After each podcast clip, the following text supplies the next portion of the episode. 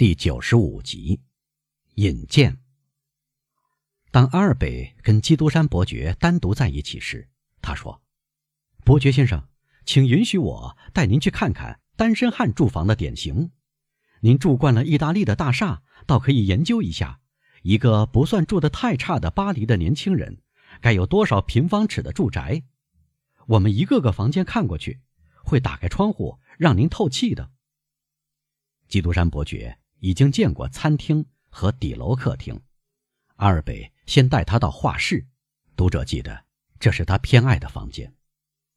基督山伯爵十分赞赏阿尔贝堆在这个房间里的各种东西：古老的厨、日本瓷器、东方衣料、威尼斯的玻璃器皿、世界各国的武器。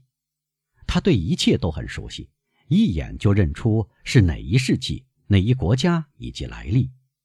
莫尔塞夫原以为自己要解释一番，恰恰相反，他在伯爵的指导下上了一堂考古、矿物学和博物史的课。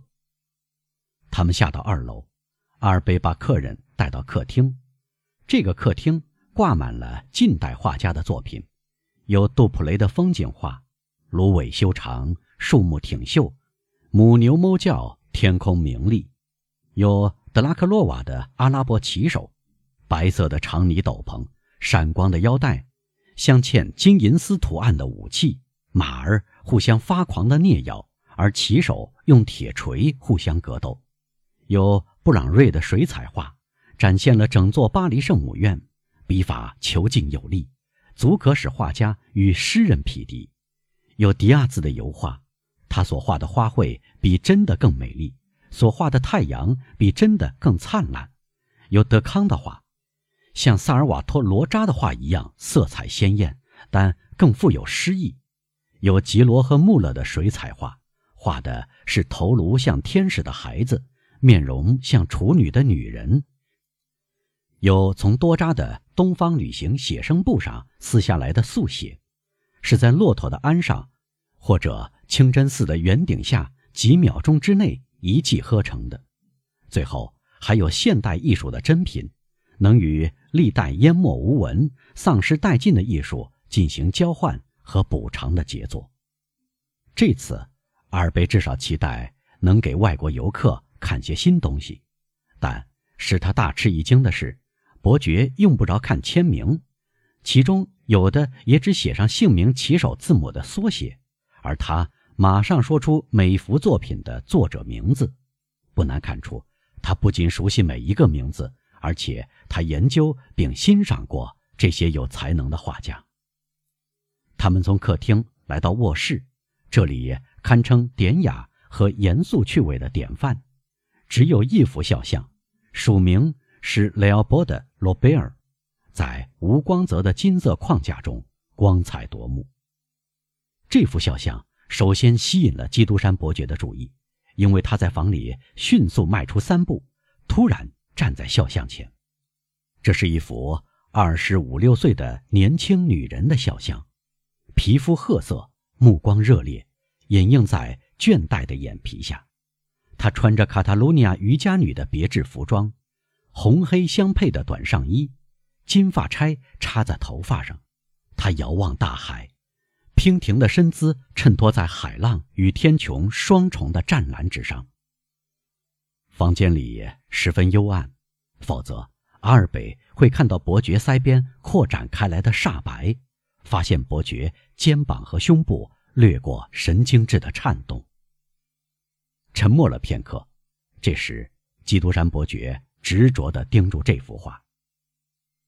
您有一个漂亮的情妇，子爵，伯爵用镇定如常的声音说，而且这套服装，不用说。这套跳舞服装委实跟他相称极了。啊，先生，阿尔贝说：“如果您看过这幅肖像旁边的画，我就不会原谅您这个误会。您不认识我的母亲，先生。在这个画框中，您看到的就是她。六到八年前，他让人给他画了这样一幅肖像。这套服装看来是假想出来的，肖像画得惟妙惟肖。”我以为还看到我母亲一八三零年的模样。伯爵夫人是在伯爵不在身边时叫人画这幅肖像的。不用说，他以为他回家时会令他又惊又喜。但奇怪的是，这幅肖像使我父亲大为不悦。正如您看到的，这幅画是雷奥波德·罗贝尔最美的作品之一，但它的价值仍然不能使我父亲克服心头的反感。亲爱的伯爵，私下里说句老实话，德莫尔塞夫先生是卢森堡宫最兢兢业业的贵族院议员之一，以军事理论闻名的将军，但却是一个最平庸的艺术爱好者。我的母亲就不是这样，她画得非常好，极其欣赏这样一件作品，不想完全舍弃，便送给了我，放在我这里，不致使德莫尔塞夫先生那么不高兴。我再来让您看看格罗给他画的一幅肖像，请原谅我对您这样谈论我的父母和家庭，但是由于我有幸要将您引荐给伯爵，我对您说这些话是要让您在他面前别漏嘴夸耀这幅肖像。另外，这幅肖像有一种不祥的力量，因为我母亲到我这里来很少不看这幅肖像，她看到这幅肖像时很少不哭泣的。再说。这幅画的出现给这座公馆带来的阴云，是伯爵和伯爵夫人之间唯一不和的因素。他们尽管结婚二十余年，却像新婚第一天那样和睦。基督山伯爵迅速瞥了一眼阿尔贝，仿佛要在他的话里寻找隐蔽的意图，但显而易见，年轻人说这些话完全发自内心，直截了当。现在，阿尔贝说。您见过我所有的宝贝了，伯爵先生，不管他们多么蹩脚，请允许我献给您，请您就像在自己家里一样。为了让您更加愉快，请让我陪您到德莫尔塞夫先生房里。我曾经从罗马写信告诉他，您帮了我的大忙，并告诉他您答应了要来访。我可以说，伯爵和伯爵夫人急不可待地期待能够当面酬谢你。我知道您对于这一切。有点厌倦，伯爵先生，而且家庭场面对于水手辛巴的没有多大吸引力。您见得多了，但请接受我给您的提议，将礼节、拜访和引荐当做巴黎生活的启蒙。基督山伯爵用鞠躬作为回答，他毫无热情，却毫不勉强地接受了提议，仿佛这是一种社交礼节。凡是体面的人。都要看作一种职责。阿尔贝叫来贴身男仆，吩咐他去通知德莫尔塞夫夫妇，基督山伯爵就要来了。阿尔贝同伯爵跟在他后面。来到伯爵的后见室，可以看见在开向客厅的门框上边有一个盾形纹章，周围的图案华丽，与文章的装饰十分和谐，表明公馆主人对这个文章。非常重视。基督山伯爵在这个文章面前站住，仔细观看。蓝色的背景上有七只凑在一堆的金色瓷冬，这大概是您家族的盾形文章吧，先生？他问。除了我对文章有些了解，能略加辨认以外，我在文章学方面非常无知。我是侥幸受封的伯爵。靠了圣埃迪安娜一个骑士团封地的帮助，托斯卡纳当局设立了这个伯爵封号。要不是他们老对我说，常常旅行这是绝对需要的，我也用不着当大老爷了。因为说到底，哪怕是为了避免海关人员检查您，马车门上也得有点东西才行。请原谅我对您提出这样的问题。这个问题一点不冒失，先生。莫尔塞夫自信而朴实地说：“而且您猜得很准，这是我家族的文章，就是说我父亲这一族的家徽，就像您所看到的那样，它紧靠另一个盾形文章。这个汇成银塔进出口的文章是我母亲那一族的家徽。我的母亲是西班牙人，但莫尔塞夫家是法国人，据我所知，甚至是法国南方最古老的家族之一。是的。”基督山伯爵说：“慈东表明的就是这个意思。几乎所有试图或前去征服圣地的武装朝圣者，都把十字架文章看作他们肩负使命的标志，或者把候鸟文章看作他们即将进行的、希望乘着信仰的翅膀完成的长途旅行的象征。您父辈的一位祖先大概参加过十字军东征，假设是圣路易发动的那一次，我们就要上溯到十三世纪，这就够意思的了。这是可能的，莫尔塞夫说。在我父亲的书房里有一本族谱，说的明明白白。我曾在族谱上做过评注，这些评注可能对奥切和若库尔大有启发。现在我不再想这件事儿了，但伯爵先生，我要告诉您，而且这属于我的向导职责。在我们这个平民政府之下，人们开始非常关心族谱了。那么，你们的政府本该选择更好的古老事物。而不是我在你们的纪念性建筑上注意到的那两份布告牌，它们没有什么文章学意义。至于您，自觉，基督山伯爵回到莫尔塞夫身上说：“您比你们的政府更幸运，因为您家的文章确实很美，使人想象连篇。是的，一点不错。您既是普罗旺斯人，又是西班牙人。如果您给我看的肖像画。”与本人很像，这就足以解释我十分赞赏的，在高贵的卡塔卢尼亚女人脸上的美丽褐色。必须是俄狄浦斯或斯芬克斯，才能猜出伯爵在表面彬彬有礼的话中深藏的讽刺意味。因此，莫尔塞夫用微笑表示感谢，先走进去给伯爵带路。他推开文章下面那扇门，正如上述，这扇门。通向客厅，在客厅最显眼的地方，可以看到一幅肖像。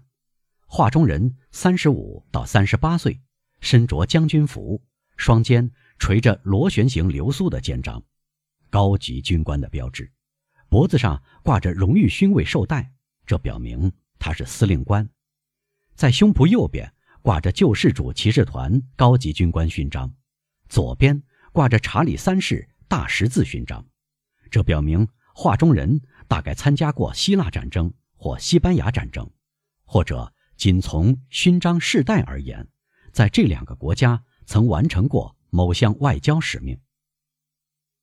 基督山伯爵一心在细看这幅肖像，专注的程度不下于看刚才那一幅画。这时，一道边门打开了，他面对的莫尔塞夫伯爵先生。来者四十到四十五岁，但看来至少五十岁。他的黑髭须和黑眉毛，跟他几乎全白、理成军人似的短发形成古怪的对照。他身穿便服，纽孔挂着绶带，不同颜色的滚边，令人想到他得过各种勋级的勋章。这个人迈着相当神气的步子匆匆走进来。基督山看着他走过来，却一动不动。简直可以说，他的脚钉在地板上，而他的眼睛盯住德莫尔塞夫伯爵的脸。爸爸，年轻人说：“我荣幸地给您介绍基督山伯爵先生。您知道，我在困难的处境中，幸运地遇到了这位豪爽的朋友。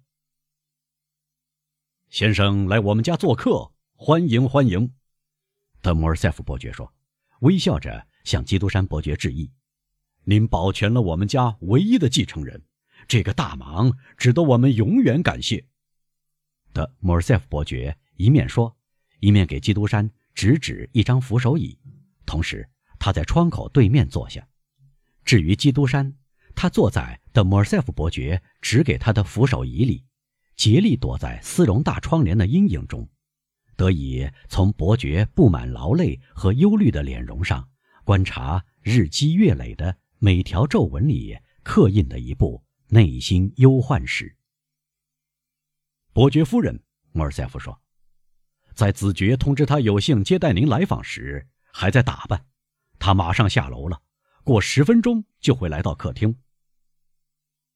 我感到不胜荣幸，基督山说，能在到达巴黎的第一天，跟一位功劳与名望相等、命运之神没有出错。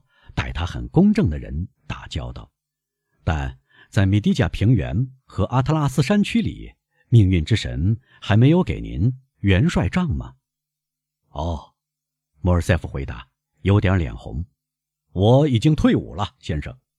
我在王政复辟时期进了贵族院，我参加了第一次战役，并在博尔蒙元帅麾下服役，因此我可以有希望得到更高的指挥权。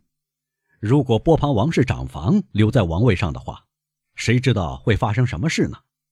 但七月革命看来是够光荣的，因此可以容许他自身忘恩负义。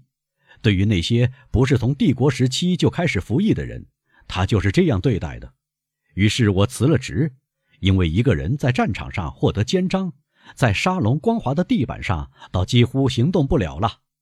我卸甲弃剑，投入政界，致力于工业，研究实用工艺。在我从军的二十年里，我早就有志于此，但我没有时间。正是这种情况。使你们的民族凌驾于其他国家之上，先生。基督山回答：“您出身名门贵胄，拥有万贯家财，却愿意从卑微的士兵一级级往上升，这是十分罕见的。然后您成了将军，法国贵族院议员，荣誉勋章的第三级获得者，您却愿意重新开始第二次当学徒，不抱别的希望，不求别的报偿。”只图有朝一日对同胞有用，啊，先生，真是太美了！我要进一步说，这是多么崇高！阿尔贝惊讶地望着和倾听基督山说话，他还不习惯看到基督山达到如此热情奔放的思想程度。哎，外国人继续说，无疑是为了以这番话让在莫尔塞夫额角上。刚刚卷起的难以觉察的阴云消失，我们在意大利却不是这样处事的。我们按家族和门第成长，我们保留同样的枝叶、同样的身材，常常终身同样的碌碌无为。